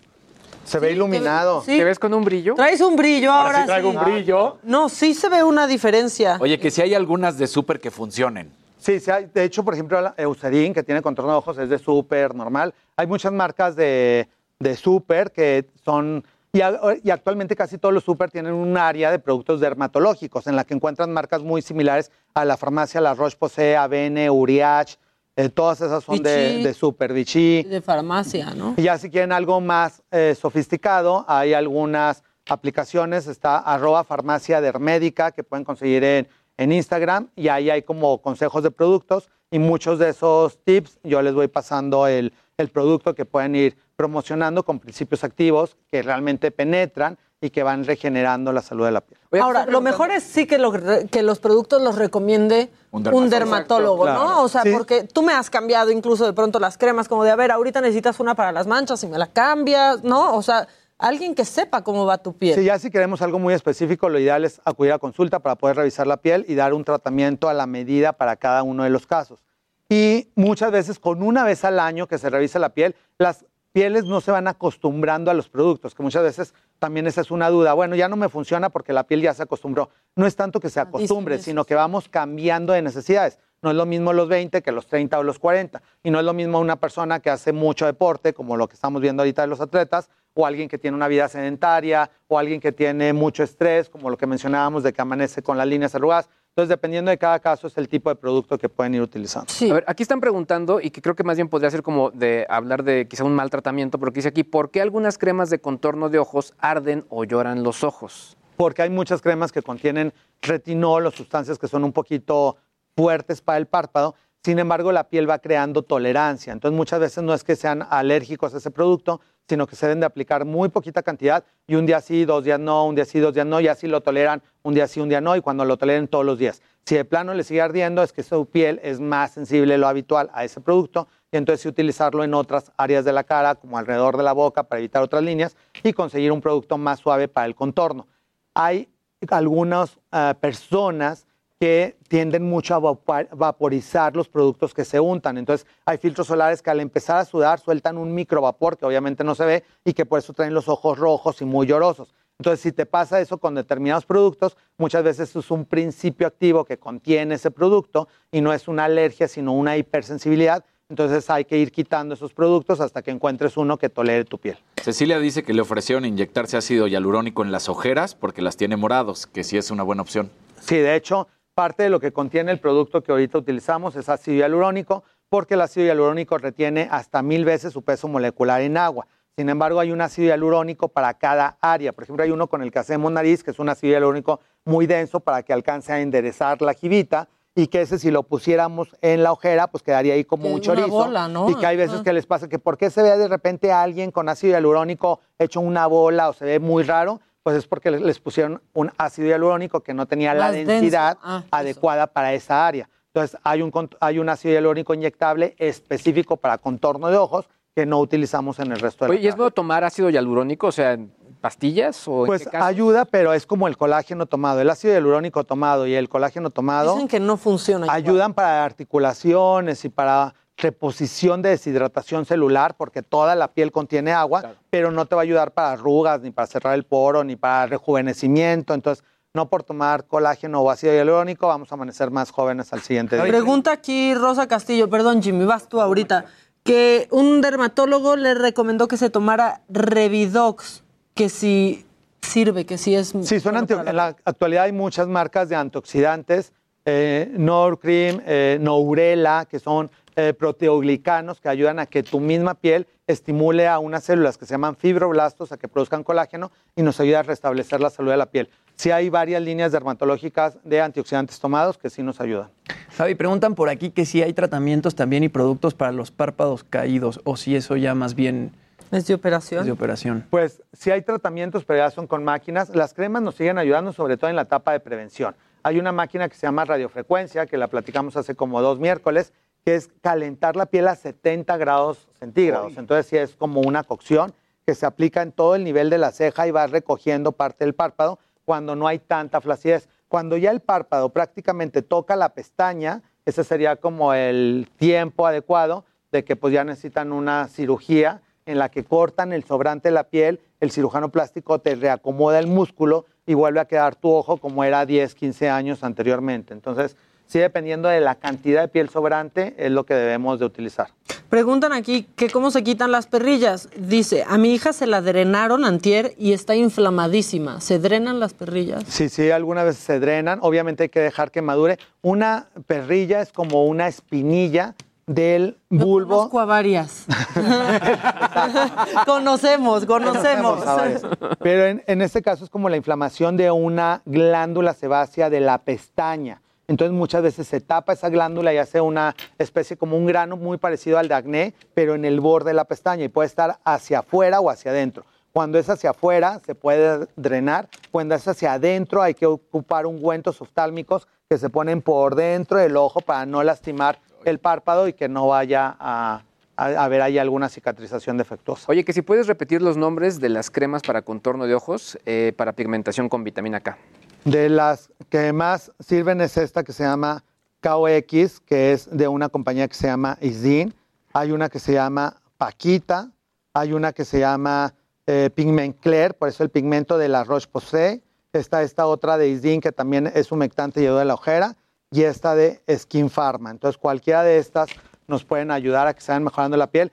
En mis redes, ahorita terminando la sección, les subo una foto para que las puedan buscar mucho más fácil. Gracias, Javi. Dice, espero que esta vez sí pasen mi mensaje. Tengo mis manos muy arrugadas, la derecha más y con verrugas. En esa mano se, se salió la quimio y me la quemaron. ¿Qué me pongo? Ahí sí puede haber como algunas quemaduras, se tiene que poner un humectante que sea más denso de lo normal. Uno muy bueno que consigue en cualquier farmacia se llama Cicaplas Baume B5. Y en cualquier quemadura, ya sea por aceite, este, sol o por quimio, pueden colocársela y le va a ir regenerando la piel. Entonces que busque esa crema, Cicaplas Baume B5, colocársela varias veces al día y le va a ayudar a regenerar. Ya en el caso de las verrugas, esa sí tendría que acudir al consultorio para irlas quemando, porque hay varios tipos de verrugas. Unas pueden ser por sol, pero otras pueden ser por virus. En el caso de los virus, son algo parecido a lo que la gente en México llama mezquinos, y que esos mezquinos son unos virus que se pueden contagiar tanto a la misma persona como a otras personas. Entonces, sí requieren tratamiento médico. ¿Por qué salen, eh?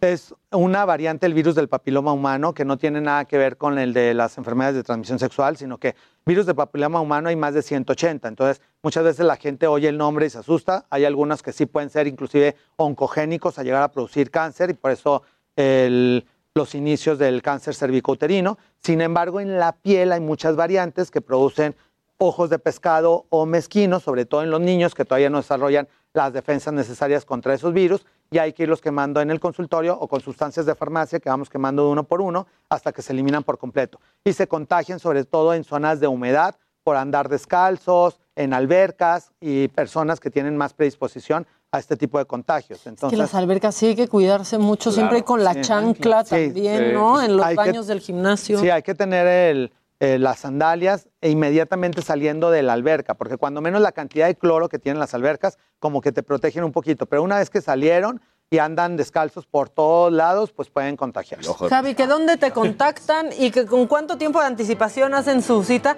con bastante, pero danos tus redes, mi Javi. En todas las redes, eh, Twitter, Instagram, eh, Facebook, arroba Javier Derma, estamos a sus órdenes, y las redes de la clínica, arroba Dermédica. En cualquiera de esas dos nos pueden conseguir.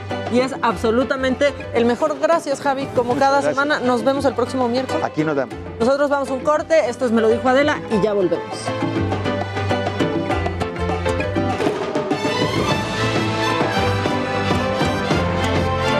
Esto es Me lo dijo Adela. Regresamos.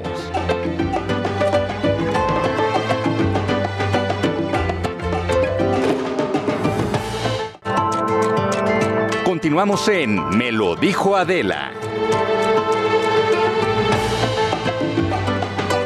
Ya estamos de regreso y vamos rápido con mi compañero Israel Lorenzana porque policías y taxistas tuvieron un enfrentamiento en Avenida Jalisco y Viaducto. ¿Cuál es la razón? Israel lo sabe.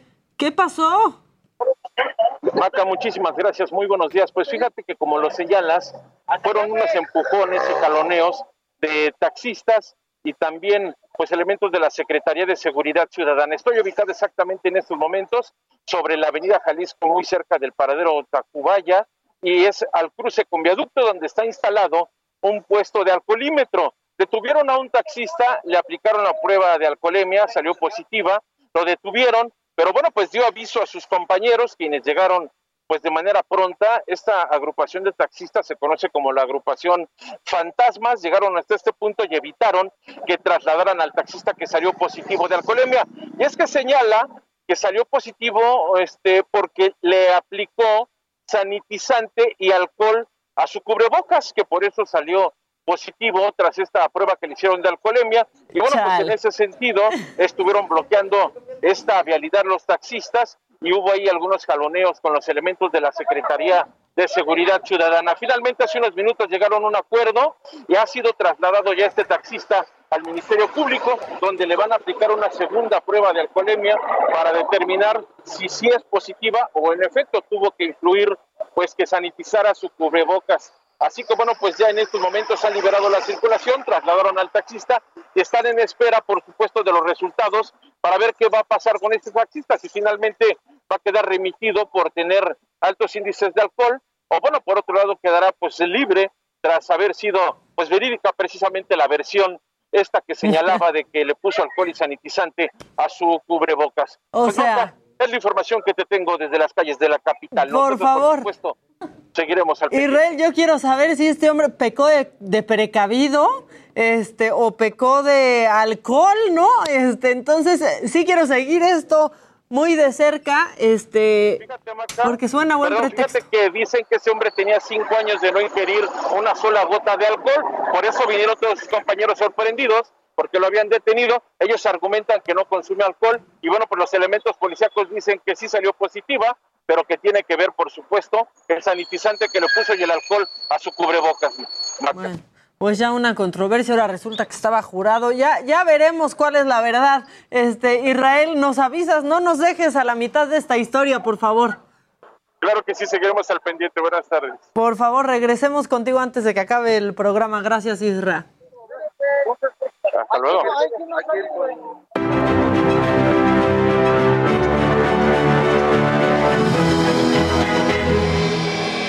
Y es miércoles de Mente Mujer y por eso es que está aquí Dani Zambrano con nosotros, colaboradora pues de Mente Mujer. Y vamos a hablar hoy pues de la trayectoria de Sofía Garza Barba. Ella es directora de distintos videos y cortometrajes.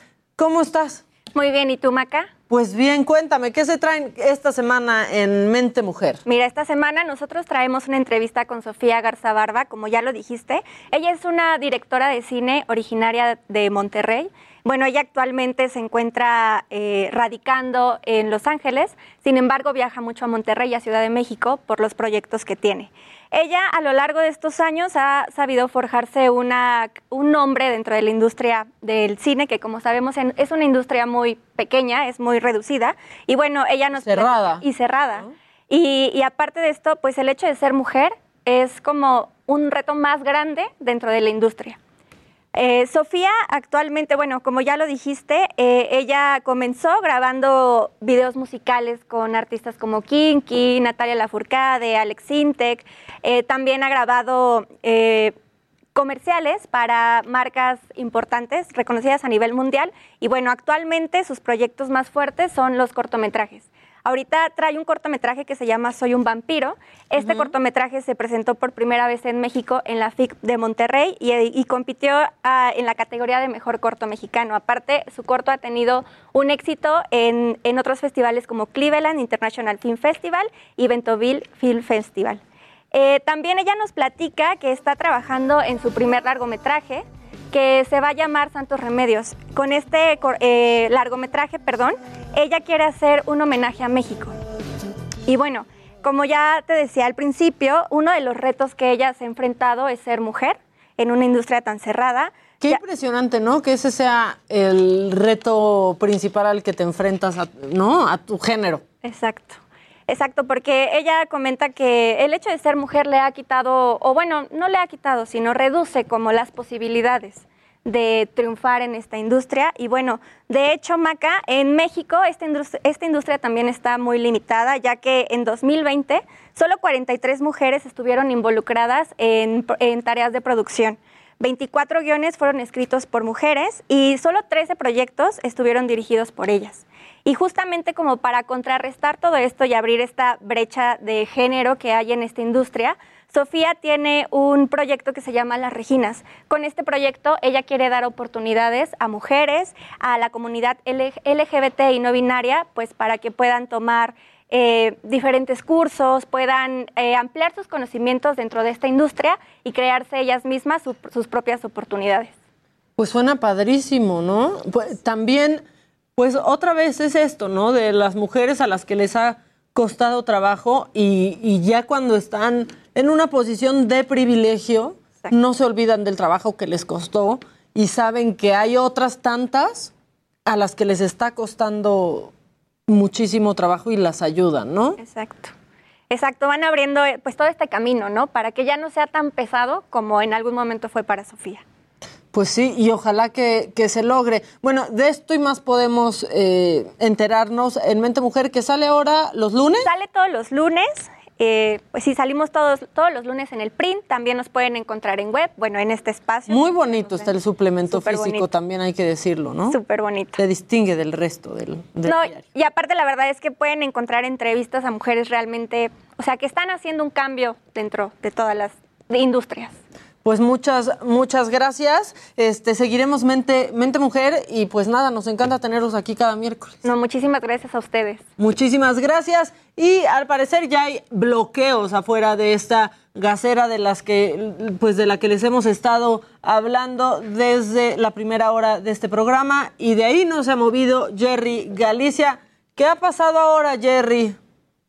Una situación complicada, mi querida Maca, amigos del Heraldo de México. Hasta hace algunos momentos teníamos bloqueada la circulación de esta importante arteria debido a que choferes de microbuses ya bastante desesperados trataban de eh, ingresar a esta gasera toda vez que se le permitió el paso a un repartidor privado. Por ese motivo se molestaron, eh, decidieron cerrar la circulación y ya en estos momentos se está tratando de dialogar entre los eh, conductores del transporte público y quienes protestan en esta gasera para eh, tratar de que los vehículos del transporte público puedan ingresar. Al parecer sí se les va a permitir eh, recargar o rellenar sus tanques eh, de, gas para que puedan seguir laborando estos microbuses, pero únicamente a los que ya están formados desde la madrugada. Como podemos apreciar, ya se están moviendo eh, las cadenas, ya están listos para poder reabrir. Los trabajadores de esta gasera están listos para despachar. Sin embargo, es una situación un tanto tensa la que tuvimos hasta hace algunos momentos. Por fortuna, la circulación en estos momentos ha sido liberada y se está tratando de negociar que al menos las personas que ya estaban formadas desde la madrugada puedan recargar sus tanques de gas y de esta manera solucionar esta problemática que tuvieron hace algunos minutos. Quienes va a, eh, quien va a avanzar es el conductor que entre, entrevistábamos hace algunos momentos, que está formado desde, la una de la, mañana. Por lo pronto, ¿no? Hijo. Así es. Por fortuna, mi querida Maca, en estos momentos va a poder recargar combustible y va a poder continuar eh, laborando para poder llevar el sustento a su casa. Bueno, por lo, por lo pronto, eh, pues a los que ya estaban formados se les dará el servicio. Es peligroso también, ahí está gente esperando con tanques, eh, esperando poder recargar. También, también creo que es un poco peligroso esto, ¿no? Sí, y fíjate que la, la, situación también es un poco desesperante porque tenemos eh, algunos trabajadores, taqueros que también llegaban con la esperanza de poder recargar su tanque de gas, pero a ellos no se les va a permitir. Amigo, ¿les han dicho si a ustedes sí les van a permitir recargar gas o no? A nosotros mm, no se nos ha dicho nada.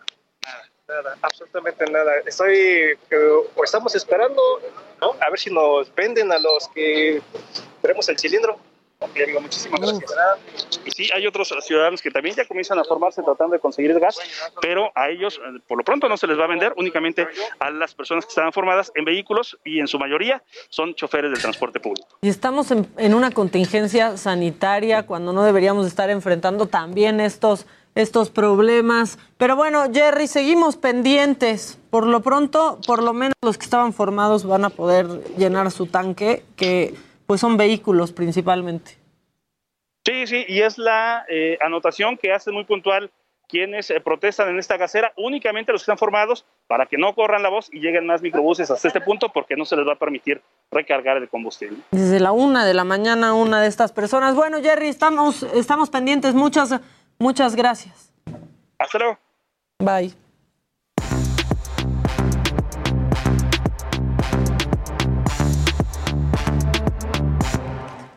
¿Cómo singas? ¿Cómo, cómo singas ¿Cómo vamos singas? a andar? ¿Cómo singas? Bueno, ya estamos en el montón. Aquí está Jimmy Sirvent, Dani López Casarín, Luis Geige. Entonces, ¿qué va a pasar? Mañana se me bañan con agua fría, si vienen No, bien no, no. despiertitos. Exacto. por favor. Y la verdad, la bañada es lo de menos, ¿eh? Sí. O sea, No, la comida. La comida. eh, bueno, pues sí, se va, se va a pasar a complicar. Sí. ¿Cómo singas, Luis? Sí, ¿verdad? ¿Cómo vamos a andar Sí, qué así? problemón. Qué No, no. problemón. Pero Qué bueno, problemón. Unjected, esta app de la que platicaste hace un ratito, me impacta mucho. O sea, los idiotas sí se juntan, sí se A ver, agrupan. a ver, es que sí. Número uno, es una aplicación que está pensada para gente que no se quiere vacunar y que quieren conocer a otras personas que tampoco se quieren vacunar. Pero yo creo que el problema está desde por qué las aceptan de, entrada. Claro. O sea, y sobre todo una plataforma como la de Apple, que son muy, muy, pues, meticulosos al momento de poner ahí las aplicaciones. O sea, al final estaba ahí la aplicación eh, y básicamente lo que la gente de Apple dijo, oye, la, la tenemos que, que bajar porque al final le están dando una información que no es adecuada con respecto a la vacunación, etcétera, etcétera, etcétera. La gente de, la, de, de esta aplicación lo que ha mencionado es que, pues, pues, básicamente únicamente estaban compartiendo pues, comentarios con, con algunas personas que empatizaban con alguna cierta temática. Y que está mal. Y que, pues, pues, y bueno, y que obviamente entendemos que está mal, pero desde su perspectiva no.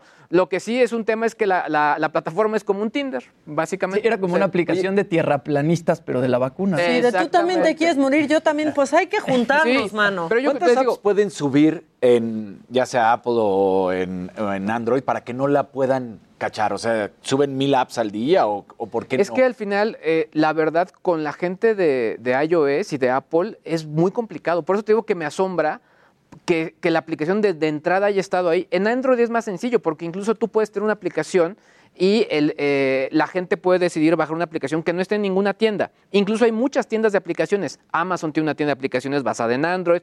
pero con Apple no pasa eso. Entonces me llama la atención de entrada que esté ahí eh, y obviamente pues sí, o sea, creo que al final se va a compartir información no correcta y pues la mejor decisión es bájala porque esto no, no conviene al final. Chale. O sea, en pocas palabras hay que tener mucho cuidado con lo que, con lo que vemos porque pues podemos entender que hasta al mejor cazador se le va la liebre con él. Se tardan mucho en bajar estas cosas, esa es la, la verdad. Hasta que se vuelven virales, básicamente. Exacto. Y, y que Hasta que crecen más comentarios. de lo que deberían de crecer. Exactamente, exactamente. Pero Y salen un poco de control. Pues bueno, ¿qué más? ¿Qué más? Ahora sí, ahora sí les voy a decir. Mira, vamos a hablar de. Eh, Tan- ¿Cómo, cómo ha salido, tema, cómo ha salido temas de medallas? Ahí les va. Ya habíamos platicado cuánto se gana por una medalla, ¿no? En, en diferentes países y lo que se tiene. Ahora México, pues sale muy feliz porque dice que va a dar una beca vitalicia a los que consigan medalla entre 10 y 13 mil pesos a los ganadores, por supuesto, que esto va a ser de los que dependan que suban al podio. Pero, pues ya que dijimos, si vamos a saber cuánto, vamos a ver cuánto ganan en otros países de su beca vitalicia. Japón, 45 mil dólares al primer lugar, 18 mil al segundo y 9 mil al tercero. Estados Unidos, 37 mil 500 dólares, 22 mil 500 dólares por la plata, sí, porque Japón, obviamente, y Estados Unidos en, en dólares, ¿no? Sí. Y 15 mil dólares por el bronce. Y entre Australia, Brasil, Canadá, Finlandia, Portugal, Serbia, Suiza, de 15 mil a 70 mil dólares le dan a sus medallistas. Que recordemos, cuando nos referimos a beca vitalicia, es mensual. Eso es lo que reciben, ¿no? Entonces, para. Casi para- como aquí. Casi. Justamente, ¿no? Es, es lo que reciben. Y pues, para que no dijeran, no, pero es que Estonia, dije, ay, Estonia le da 5.500 dólares al mes al ganador de su medalla. Wow. O sea, por eso me fui hasta un país más pequeño, para que no me es un país europeo Pues y todo. sí, pero europeo. A ver, dinos Guatemala. Ya también, también, Daniel, porque nomás nos está restregando aquí. Bueno, Dinos eh, Venezuela. eh, la verdad es que lo voy a buscar ahora, pero Ajá, hay que, que dices beca vitalicia, o sea, le da es beca vitalicia. para siempre. Para siempre. Para Wow. toda Como si una pensión, ¿no? Es tu pensión. sí. Por haber ganado una medalla. Que, que eso sí hay que reconocer, eso lo saca este gobierno, pero también dijimos, bueno, pues ya si lo vas a hacer, pues hazlo bien, por la medalla, ¿eh? Porque puede que antes ya tuvieran una beca vitalicia por nada más ser atleta, pero ahora es por la medalla. que comprar sus medalla. tenis. Exactamente. pagarle a su entrenador. Sí, tal cual, eso es la realidad. Eh, ah, también comentábamos de esta situación de, de los atletas que si no compites, si no lo haces. Un tuit que, acaba de- que puso Alexa Moreno hace un rato, bueno, hace en la noche, que me da gusto, ¿no? Eh, es momento de cerrar este ciclo, uno que ha sido especialmente complicado en más de un sentido. Me quedo tranquila con mi participación, pero aquí viene la reflexión.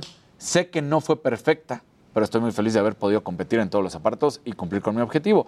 Digo, quedó en cuarto lugar y que ella misma te diga, no fue perfecta, te habla de que alguien que está reconociendo y no nada más dice, ay, claro. fui a, a participar, ¿no? Sí, y aparte que eh, Alexa sí es un fenómeno en que quedó en cuarto lugar, pero nadie nos quedamos ¿Contentos?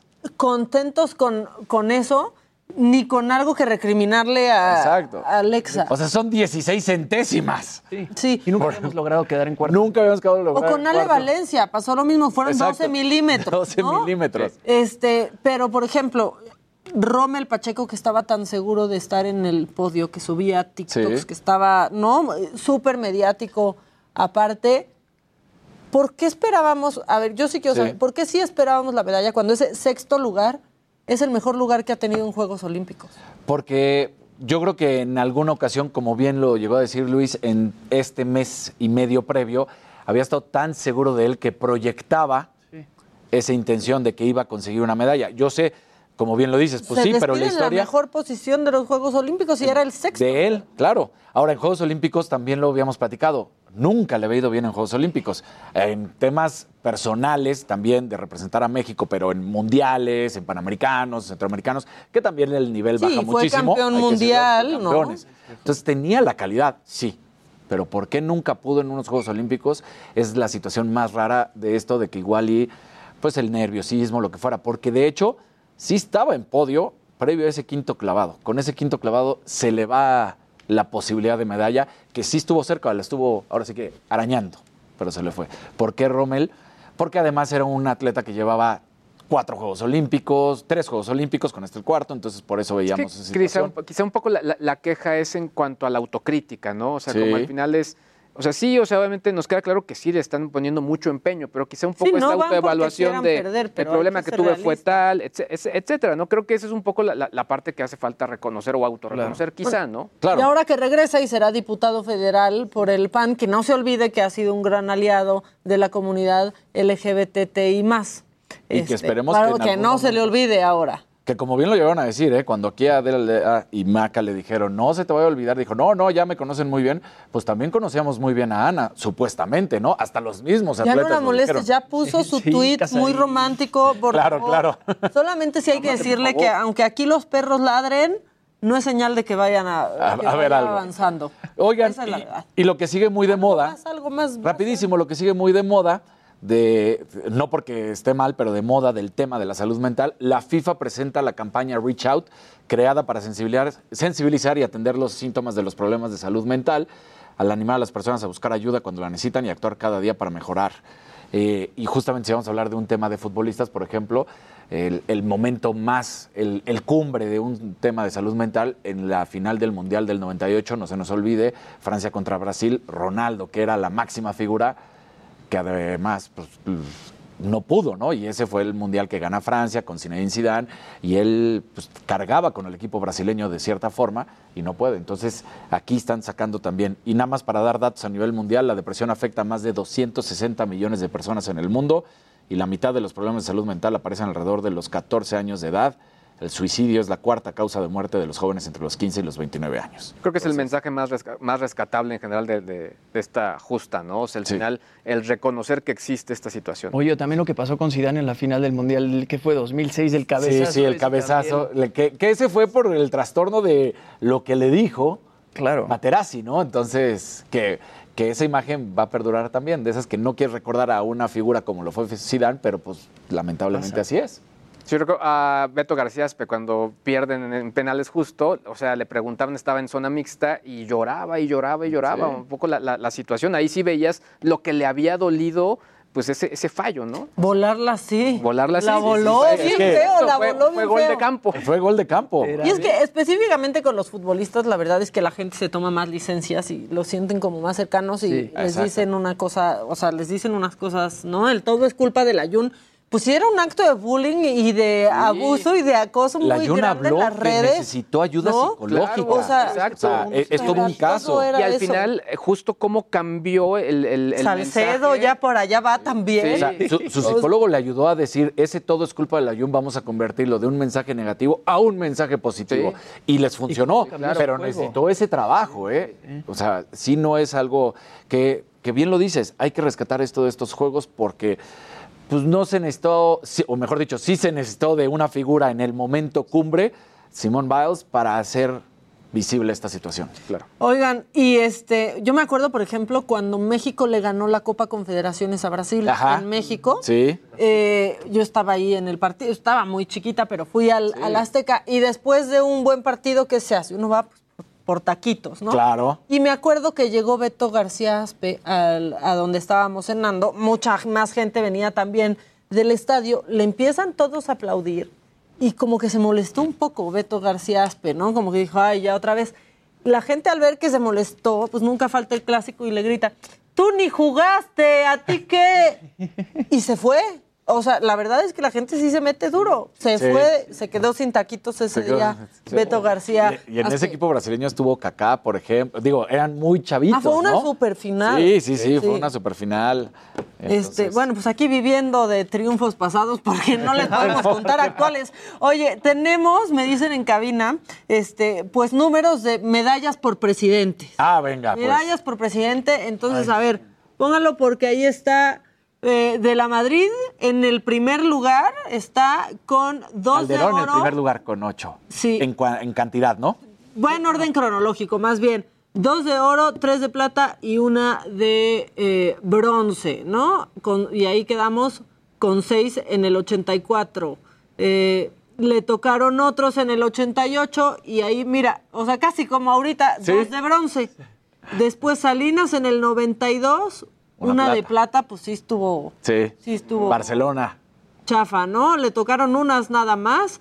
Luego, a Cedillo, ¿cuáles le tocaron, Dani? Atlanta, 96. Ok, una. Una de bronce. Una de bronce. Y luego en el 2000, ahí que fue. Sydney, ¿no? Ahí, exactamente, Sydney. Una de oro, Una dos de oro. plata y tres de bronce. Que si no recuerdan cuál es la de oro, es la de Soraya. Es la de, Soraya, es la de Soraya. porque Bernardo, era Bernardo Segura el que se había ganado una de oro y luego salieron Y con- se- en marcha con que flotó. Sí, exacto. Exacto, Ya que estaba flotó. hablando con el presidente Claro. y le salen con que flotó. Y que decía que no y lo negaba y le sacan el video de cómo el juez lo viene persiguiendo y él se siguió. Y, Sí. O sea, ya lo habían, Ya lo habían descalificado. desde antes. Bueno, y luego Fox en 2004, que anda muy rión en Twitter, este, tres de plata y una de bronce para dar un total de cuatro. Calderón, que anda muy ufano en Twitter con esto, porque sí nos presumió eh, lo que pasó en su, en su sexenio. Ajá. Eh, 2008, ¿dónde fue Dani Chin? China. China, Beijing. ¿verdad? Ajá. Chi- Beijing. en China,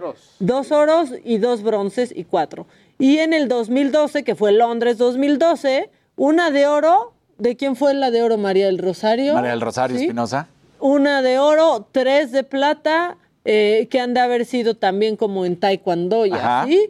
Y eh, dos de. No, ah, no, Londres y cuatro. 2012, perdón, ahí me confundí. ¿Cuál Es fue? plata de María del Rosario Espinosa y el oro es el fútbol. Es el, El oro- oro ah, olímpico. ahí nos llevamos Ahí el oro, que le ganamos a. Brasil. Sí, sí. Ah, ok. Y cuatro de, de bronce. De bronce. Peña La Nieto previa del Beijing había 2016.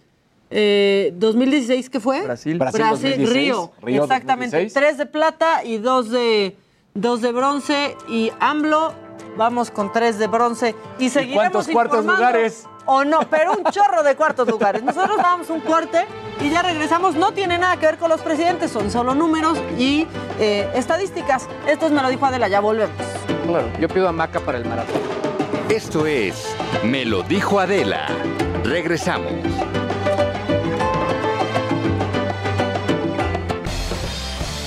Regresamos con más de Me lo dijo Adela por Heraldo Radio. El reto Actinver ha regresado. Aprende sobre finanzas con expertos con más de 40 cursos y 120 pláticas. Prueba tus conocimientos en un simulador que recrea los movimientos de la bolsa. Participa y podrás ganar hasta 500 mil pesos o premios todos los días. Inscríbete antes del 8 de agosto y recibe 20% de descuento. Inscríbete en retoactinver.com. Me lo dijo Adela.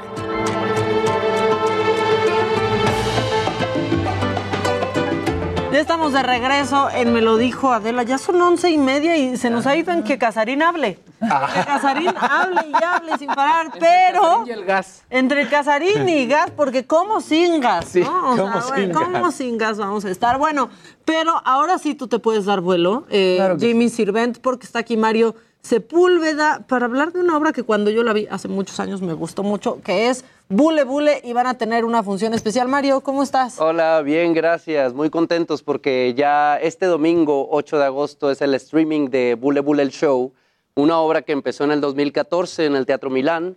Y bueno, pues ahora, siete años después, vamos a, a tener un streaming especial.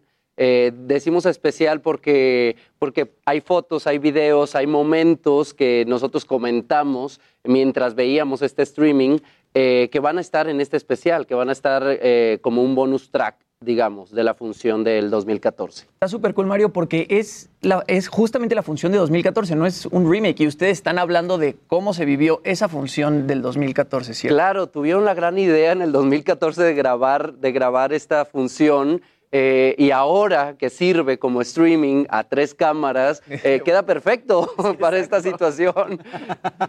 Está muy sí. cool. Y Bule Bule, platicando de la obra en sí, pues trata como de este programa de televisión de los años 60 en los que pues hay una competencia, pero también se ve el detrás de cámaras del show, ¿no? Claro, claro, es una competencia de los años 60 en donde hay música justamente de los 60 de Johnny Laboriel, Angélica María, Julisa, los Teen Tops, etcétera. Entonces, eh, son dos equipos que son las Bombonets, los Pillos del Rock, que juegan para ganarse este gran premio de la, de la gran final de Bule Bule. Qué cool, qué cool. Mario, ahora hablando un poquito de tu carrera para la gente que quizá no te ubica tanto. Tú empiezas a trabajar en teatro ya hace mucho tiempo, ¿no? Tienes en teatro hace, ¿qué? 15 años. Hace 15 años. En Hoy no me puedo levantar. Así es. Justo con las primeras funciones. Hoy no me puedo levantar, justamente tiene más o menos 15 años. Sí, sí, de hecho, eh, este año se cumplieron 15 años de, de que empezó Hoy no me puedo levantar en, en el Centro Cultural Teatro 1, en aquel, en aquel entonces Teatro Telmex. Eh, y bueno, pues yo entré en lugar de Luis Gerardo Méndez, que él ya salía y tuve que hacer ese personaje. Y a partir de ahí no he parado, gracias a Dios. Hacías Acolate. Hacía Colate. Con Alan Estrada. Así es. Qué así cool. es. Y tú realmente eres de Monterrey y entras a la academia y ahí es donde pues descubres tu pasión. ¿no? Por el teatro. Todos nos acordamos. de- que todo nos marcó mucho. Digo, más a ti, pero todos nos acordamos de la academia.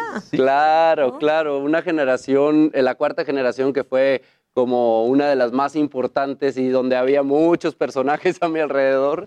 Estuvo padrísimo hace 16 años, justo en el 2005.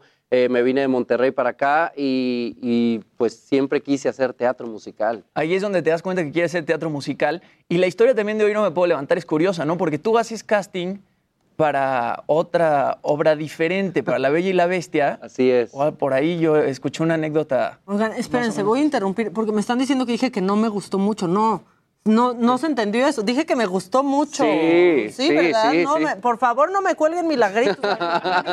me encantó Bule Bule cuando la vi. Perdóname, hombre. Jimmy, pero para Eh, que quedara claro. Que quede claro, claro. Está bien, ya aclarado eso. eh, pues sí, mi audición fue de La Bella y la Bestia y eh, me dijeron que no, que no había quedado y a los tres días me hablan de hoy, no me puedo levantar porque me habían visto en esa audición. Entonces, bueno, fui feliz. Qué cool. Y ya de ahí empiezas a hacer teatro musical. Mu- Es tu fuerte, ¿no? Hacer teatro musical. Sí, fíjate que antes de la academia hacía teatro musical en la universidad, eh, no me perdía ninguna obra, audicionaba para todo, mis papás ya estaban hartos de que no estudiara la carrera y estuviera metido en los ensayos de, eh, de comedia musical.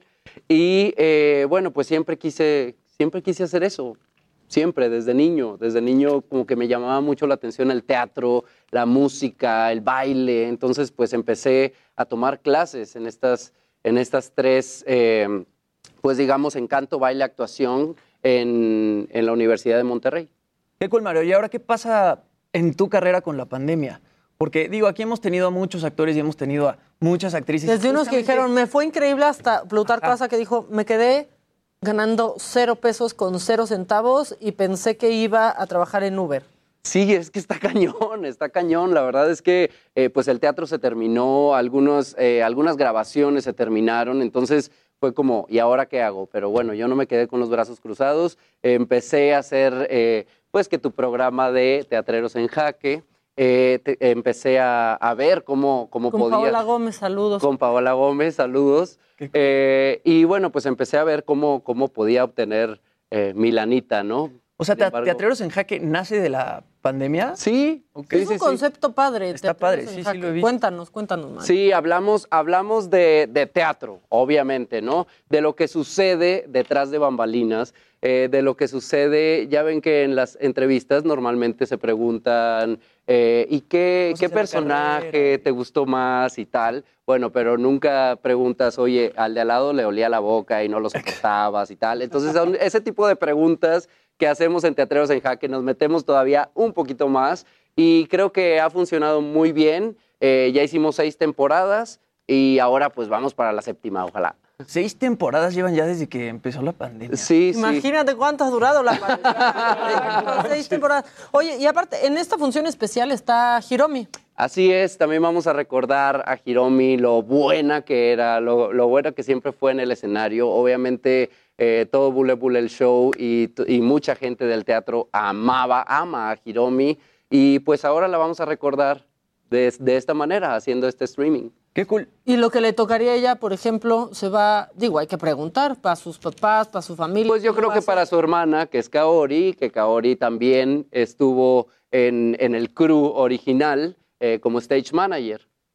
Muy bien. Es, es padrísima. ¿Tú viste Bule Bule? No, yo la he visto. La verdad es que. No, es la tienes muy, que ver, la tienes que ver, de verdad. O sea, de repente nos encontrábamos entre el público a Julisa y que de repente a la siguiente semana llevaba a Julisa a Benibarra y luego la siguiente semana llevaba a Julisa a los OV7. O sea, se empezaron a hacer fans de este, de este musical. Es 100% mexicano. Eh, creo que eh, la música es muy conocida por todos, eh, sobre todo para nuestros papás. Y, y veíamos cómo eh, los señores y las señoras se, se emocionaban Y es tanto. que al final es- ha- habla de un momento retro muy padre, Claro. sobre todo a, a nivel México, ¿no? a nivel de la cultura, de la televisión, del radio y obviamente de los personajes que existían en esos momentos. Claro que sí, y obviamente ese fue, eso fue lo que quisimos plasmar en este musical, o sea que, que ahora estábamos viendo música de los 80s, música de los 90s, bueno, pues ¿por qué no también eh, poner un musical con música de los 60s?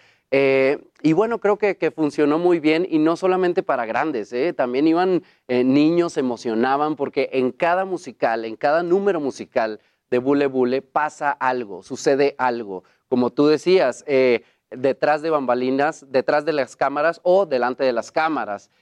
Sucedían, suceden musicales detrás de cámaras que de verdad no te lo esperas y dices, "Mm, pero ¿cómo? ¿Por qué sucedió esto?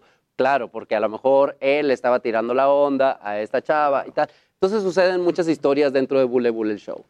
Y esta es una transmisión de 2014, pero ¿están pensando en volver a hacer el- la obra otra vez? Pues esperemos que sí, la verdad es que no tengo esa información todavía. ¿A ti te gustaría? Ah, Me encantaría, me encantaría hacer Bule Bule. Bule Bule nació de un grupo de amigos que hasta la fecha nos, nos llevamos increíblemente bien y, y bueno, pues estar con mis amigos en, en el escenario, pues, qué mejor, ¿no? Que también estuviste en Mist, ¿no, Mario? Así es. ¿O estás todavía? Estoy, estoy todavía, hago ¿Cómo algunas fue el regreso funciones. eh, de Mist? Pues mira, les están haciendo pruebas a todo el público que está entrando, obviamente al crew también. Eh, eh, creo que Mist eh, mueve mucha gente, Está, está padrísimo, creo que la gente eh, se identifica con todas las canciones, aunque sean de un minuto, un minuto y medio las canciones, creo que, que te la pasas muy bien, pasas un momento muy agradable. Y, no- y nos urge, ¿no? Y nos También un poco claro. de sentir que todo es Y sí, normal. eh, Sí, sí, bueno, con abrázame. todas las precauciones, porque la verdad es que no es normal y estamos en plena ola, ¿no? Sí, o sea, No. creo que lo normal más bien es eh, hacer ya normal las precauciones. Eso también, ¿no? Mist lo está haciendo muy bien y ahora con este nuevo show que se llama Abrázame, que es el segundo show de, en español, eh, ya sería el cuarto show de Mist, eh, creo que les está yendo muy, muy bien. ¿No tuvieron contagios? Eh, ¿Ustedes, pues ahora, por ahora no. Ay, qué bueno. Oye, Mar, y en 2019 hiciste la jaula de las locas también. Estoy haciendo la jaula de las Todavía locas. estás haciendo la jaula de Sí, justamente sí. Estamos en el Teatro Hidalgo, nos vamos el 4 de septiembre. Eh, ya lleva seis años en cartelera, yo llevo dos años ahí y estoy haciendo dos personajes, Jean Michel y Silvia, con H al final. ¿Y habías hecho un personaje de mujer antes? No, nunca, nunca, nunca. Este es un, un reto, eh, un reto muy agradable para mí como actor, eh, porque creo que Silvia me ha sacado de mucha zona de confort de- que tenía al, al momento de actuar. O sea, nunca me había maquillado, nunca me había puesto unos tacones, eh, unas medias, una faja, tal. Y bueno, pues este fue un gran descubrimiento en mí. Qué padre. Sí, está increíble. Bueno, a ver, entonces, Bule Bule, ¿cuándo es y cómo se compran los boletos? Bule Bule, el streaming es este próximo 8 de agosto a las 7 de la tarde. ¿Por qué 7 de la tarde? Porque es para toda la familia. Y los boletos, los accesos los pueden encontrar en boletia.com. Ahí les mandan un mail y se van directamente a ese link. ¿Cómo, ¿Cómo se les ocurrió grabarlo? Eh? A mí, o sea, todos esos streamings que he visto de Amor, Dolor y lo que traía puesto, este, El Hombre de la Mancha, Y es digo, que- ¿por qué lo grabaron Y que también? ha atinado sobre todo porque justo eh, igual es este tema de, no es que les esté quitando el espacio lo que, de lo que estén haciendo actualmente, es más bien recordar lo que ya tenían e incluso quizá sembrar o poner la semillita para volver a, a regresar y volverlo a hacer, ¿no? Está Claro, claro, y, lo, y lo pa- lo padre de esto es que no se grabó así solamente como una toma general, o sea, se, Exacto. se grabó a tres cámaras, vas a ver reacciones en close-up, o sea, Y no volviendo sé. a la pregunta, Maca, ¿qué fue? O sea, ¿por qué decidieron hacerlo así, tan, tan, tan bien armado? O sea, ¿qué, qué pasó en ese momento? Pues Carlos Vidaurri tuvo esa gran idea de grabarlo ese día y dijo como archivo, tal vez, para, para ellos, para Sí, de recuerdo. Sí, de recuerdo, de recuerdo. Y bueno, pues ahora, siete años después, funciona súper bien. Y ahora en la parte que ustedes van a estar comentando eso, ¿cómo va a funcionar, Mario? Eh, fíjate que nos juntamos para ver este streaming, este, este video, eh, que no lo habíamos visto. Nos juntamos el elenco original y fue como muy bonito, muy bonito recordar, ver, ver algunas reacciones que nosotros no ni siquiera sabíamos que tenía, ya sea Hiromi, Paola Minguer, Majo. Padre. De verdad nos dimos cuenta de muchas cosas que sucedían en Bule Bule y fuimos comentando, eh, nos fuimos acordando de cómo fue eh, formar parte de Bule Bule en un principio, de cómo fuimos armando junto con Anaía Lue, nuestra directora, eh, fu- cómo fuimos armando los personajes desde cero. O sea, creamos esos personajes y de repente también recordamos que en Guadalajara y en Monterrey también se hicieron elencos alternos con gente local.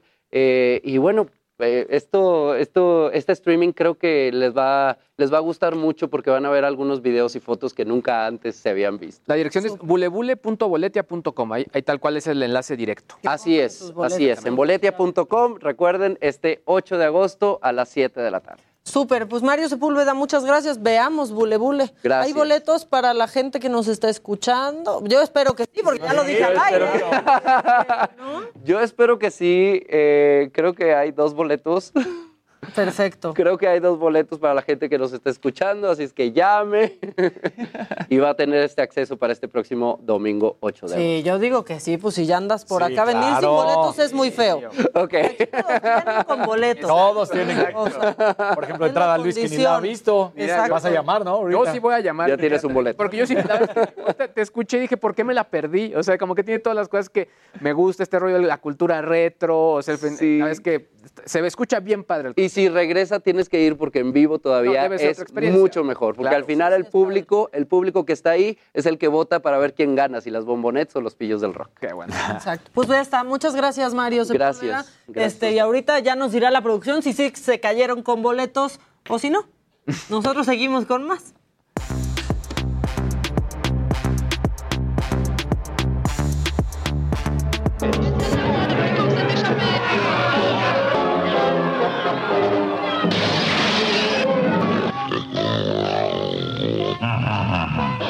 Mais oui, on trouve tout à la Samaritaine. Ya sabemos dónde está Adela para radio. Les digo que pues nos la secuestró King Kong, pero Kong. este, qué actuación tan de primerísima actriz como es la señora de la casa, qué bárbara. Eh, pero ya el próximo lunes estará con todos nosotros y eso nos va a dar mucha felicidad a todos. Yo también quiero saber quién es. King Kong. También, ¿no? Oigan, bueno, ¿qué más? ¿Quién, Si me quién permites, trae? tengo dos noticias. Si me permite. Sí, me permite. Rapidísimo, ¿Sabes? nada más. Sí te permitimos porque traes lo del esgrima. Exactamente. Sí, por ¿No? supuesto que sí. Eh, vamos a poner contexto. El equipo de esgrima de los Estados Unidos se presenta y curiosamente de repente ves que tres competidores del equipo salen con un cubrebocas de color rosa. Inmediatamente también ves a otro que tiene el cubrebocas de color negro. ¿Qué es lo que sucede? Resulta que este atleta que tiene el cubrebocas de color negro, que es Allen Hadzic, tiene denuncias no solamente en Estados Unidos, sino también de la misma delegación de los Estados Unidos de abuso sexual. Logró su clasificación a la justa y, ah, se lo, y lo permitieron competir. Entonces, todo el resto del equipo y hasta entrenadores están en contra, no quieren, pero pues le respetaron su plaza y entonces, en rechazo a él, se ponen estos cubrebocas rosa y obviamente en favor de las víctimas que lo han denunciado. Entonces, pues esto está pasando justamente allá con el equipo de esgrima de los Estados Unidos. Me parece muy bien que el resto del equipo pues diga, no queremos competir con él, lo estamos haciendo porque pues, son las reglas y hasta aquí, pero te rechazamos al 100%. Son denuncias, todavía no se confirma, hay que dejarlo claro, pero aún así, ahí está la imagen, la pueden ver apoyo. y a los que nos escuchan en radio, ya les platicábamos, ¿no? Salen con los cubrebocas rosas sus compañeros y él con el cubrebocas negro, por eso, porque están en contra de él. Y así justamente es como se rompe un pacto patriarcal, cuando los hombres deciden Exacto. dejar de callar las tropelías que, que hacen a otras mujeres y taparse Sí. los unos a los otros, así se rompe un pacto patriarcal. Y es- esta va a ser una de las historias de los juegos, ¿eh? Claro, porque lo más grave es el hecho de que dijeras, bueno, es en Estados Unidos y, y son mujeres que están en Estados Unidos.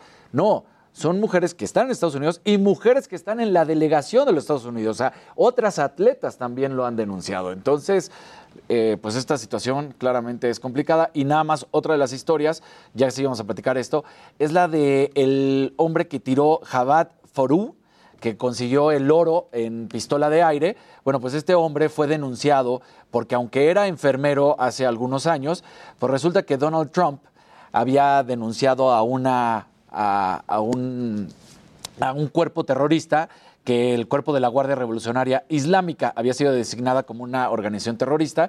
United for Na- Navid dice que él estuvo en esa organización. Entonces también ahorita se está creando bastante ruido pidiendo que le quiten la medalla de oro a este atleta porque, pues dicen, él está, era parte de ese cuerpo. Chale. Bueno, tú también tienes información de Chale, ¿verdad? Como la del gas. Sí, sobre todo hay que tener mucho cuidado porque justo en este momento ya hay declaraciones de entidades en Alemania que sí van a apoyar de manera institucional eh, a las criptomonedas. Hay que tener mucho cuidado, ¿por qué lo menciono? Esta nota está en desarrollo, porque hay una subida importante en cuanto al- al- a lo que vale en este momento un Bitcoin. Eh, sí, re- realmente se ve que están, las ganancias están interesantes, sin embargo hay que tener mucho cuidado porque como todo esto está por confirmarse y habrá que ver cómo reacciona obviamente ya el gobierno eh, en sí, hay que entender que podríamos también enfrentar una caída súbita, así que mucho cuidado, no se vayan a sobreemocionar con eh, los costos que está teniendo el Bitcoin en este momento. En este momento está alcanzando los 3.947. O sea, tu, No, tu- 30. tu inversión está subiendo en, En este este mom- momento. Exactamente, son 39.500 dólares lo que vale en este momento un Bitcoin, pero por la mañana estaba en 37.000, así que, o sea, está, está subiendo de manera importante. Sin embargo, ya la recomendación es tener cuidado, sobre todo si están invirtiendo pues sin ninguna precaución. A ver, ven cuánto va tu dinerito. Voy a ver cómo Yo van sí mis- quiero ver en cuánto va. O Claro. sea, soy, Es la referencia. Tengo más curiosidad yo siempre por saber cómo va la inversión en Bitcoin de Luis G.I.G. Ah, mira, que- muy bien. ¿Sí? Mira, mis A ver, tu 7.500 inversión, pesos ajá. que se habían reducido a 6.500, en este momento va en 9.250. Eso. No, ve. Mira. Bien ahí, bien ahí. Ya te va a alcanzar Ya sácalo, para, ya sácalo. para otra secadora. Exacto. O sea, para Oiga, pero otra secadora. llegó, yo llegué a tener casi eh, 18 mil, ¿eh? O sea, Con así esa subió, misma Con lanita. esa misma entrada. O sea, no- yo no le he movido. Que quieren boletos para Bule Bule, están diciendo en WhatsApp, pues nada más que nos digan si nomás nos vinieron a platicar o nos van padre, a la regalar verdad. unos, este, pues sí, Sí. pero si ya vinieron aquí, que Sí, se caigan claro. con unos. ¿Cómo? ¿Cómo está eso, Jimmy? Yo también traigo una nota de Chale y es que ayer en la noche, en la tarde-noche, se hizo muy viral el hashtag Selena Gómez. Y esto porque otra vez se burlaron de ella en un programa de televisión. No se burlaron de ella, se burlaron del trasplante de riñón que le hicieron en 2017. Selena Gómez la diagnosticaron con lupus en 2015 y en 2017 le hicieron un trasplante de riñón. Y algún otro programa ya se había burlado de ella en el pasado. Eh, habían hecho un chiste de hablando de quién sería el riñón que le trasplantaron a Selena Gómez. Y ahora otro, otro programa llamado The Good Fight tiene una escena en la que están decidiendo qué chistes son de buen gusto y qué chistes son de mal gusto y sacan un chiste de necrofilia, un chiste de autismo y finalmente alguien habla del trasplante de riñón de Selena Gómez otra vez y entonces Selena Gómez publica un tuit diciendo no estoy segura de cómo escribir chistes sobre trasplantes de órganos para programas de televisión se ha convertido en algo, pero lamentablemente aparentemente lo ha hecho. Espero que en la siguiente sala de escritores, cuando se presente una de estas bromas de mal gusto, se señale inmediatamente y no salga al aire. Y después publica otro tweet, nada más pues diciendo que sus fans la apoyan muchísimo y ella tiene justamente una fundación y pues pone el link de la fundación para que la gente done a las personas que tienen lupus. Entonces, pues eso con Selena Gómez y además estrenó el trailer de Cinderella, no sé si lo vieron ayer con Camila Cabello. Eh, Lo criticaron un poco. Sí, lo criticaron bastante. Cambian la historia completamente. Ahora este, Cenicienta no está soñando con su príncipe azul, sino en convertirse en una exitosa diseñadora de moda. Eh, sale otra vez James Corden. James Corden también Arruinar la película en la que todo, es esté. Va a ser Gus Gus, seguro, él. va a ser Gus Gus. Sí, Va a ¿verdad? ser Claro. Y bueno, Sony produce esta película con la idea de estrenarla en cines en un principio y ahora resulta que, bueno, este es un tema que hemos tocado aquí ya varias veces, resulta que la van a estrenar en Amazon Prime el 3 de diciembre. Digo, el 3 de septiembre, perdón. Entonces, a ver si no demandan pues a están Amazon haciendo Prime. mucho esto. A ver si ahora Camila Cabello no sale con lo mismo de, ay, me hubiera ido mejor en taquilla, igual que Scarlett Johansson o igual que lo que estábamos platicando de Emma Stone con Cruella. Oigan, y ya rápido, a partir de este 4 de agosto inició ya el registro de adultos de 65 a 67 años en el programa de pensión eh, para personas adultos mayores. Es ya en todo el país, pero en la Ciudad de México el registro va a empezar el lunes 9 de agosto. Esta es una pensión eh, bimestral que pueden obtener al tramitar su tarjeta del bienestar y eh, la ayuda es de 3.100 pesos bimestrales, pero aguanten todavía si nos escuchan en la Ciudad de México, es hasta el 9 de agosto, mientras que ya en el resto de la República empiezan hoy. Suerte con el registro, ¿no? Mucha suerte. ¿Qué- ¿Cuáles son los que hay Los que que- cumplir? 65 a 67 años. Ya inicia ese registro, nada más para que sepan que lo tengan ahí marcado. Dani, la gente está preguntando, este, no soy yo, la verdad. la Dímelo, gente. dímelo. Esperanza de medalla para esta madrugada. No soy yo. Ya, o sea, ya no soy yo. Yo No, ya, ya no eres tú. no me voy a desvelar por nadie.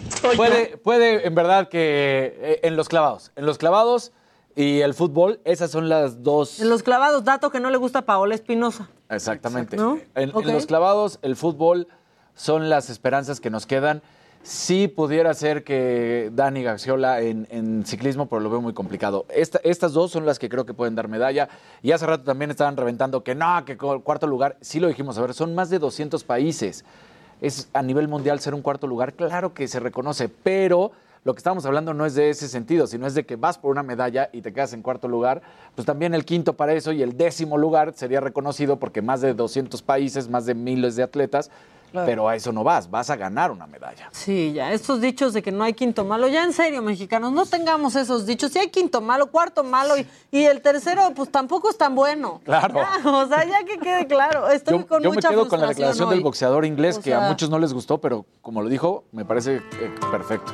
No se Pues gana sí. una medalla de plata, se pierde el oro. Y sabes qué, no mientes, pero exageras. Daniel López Casarín, así estamos llegando al final del, me lo dijo Adela, del día de hoy, pero ya lo saben, mañana a partir de las 9 de la mañana los esperamos, pues aquí todo el equipo y su servidora Maca Carrero a nombre de Adela Micha por el Heraldo Televisión y a partir de las 10 en la señal nacional del Heraldo Radio. Que tengan un gran día, por favor, no mientan ni exageren. Heraldo Media Group presentó Me lo dijo Adela con Adela Micha.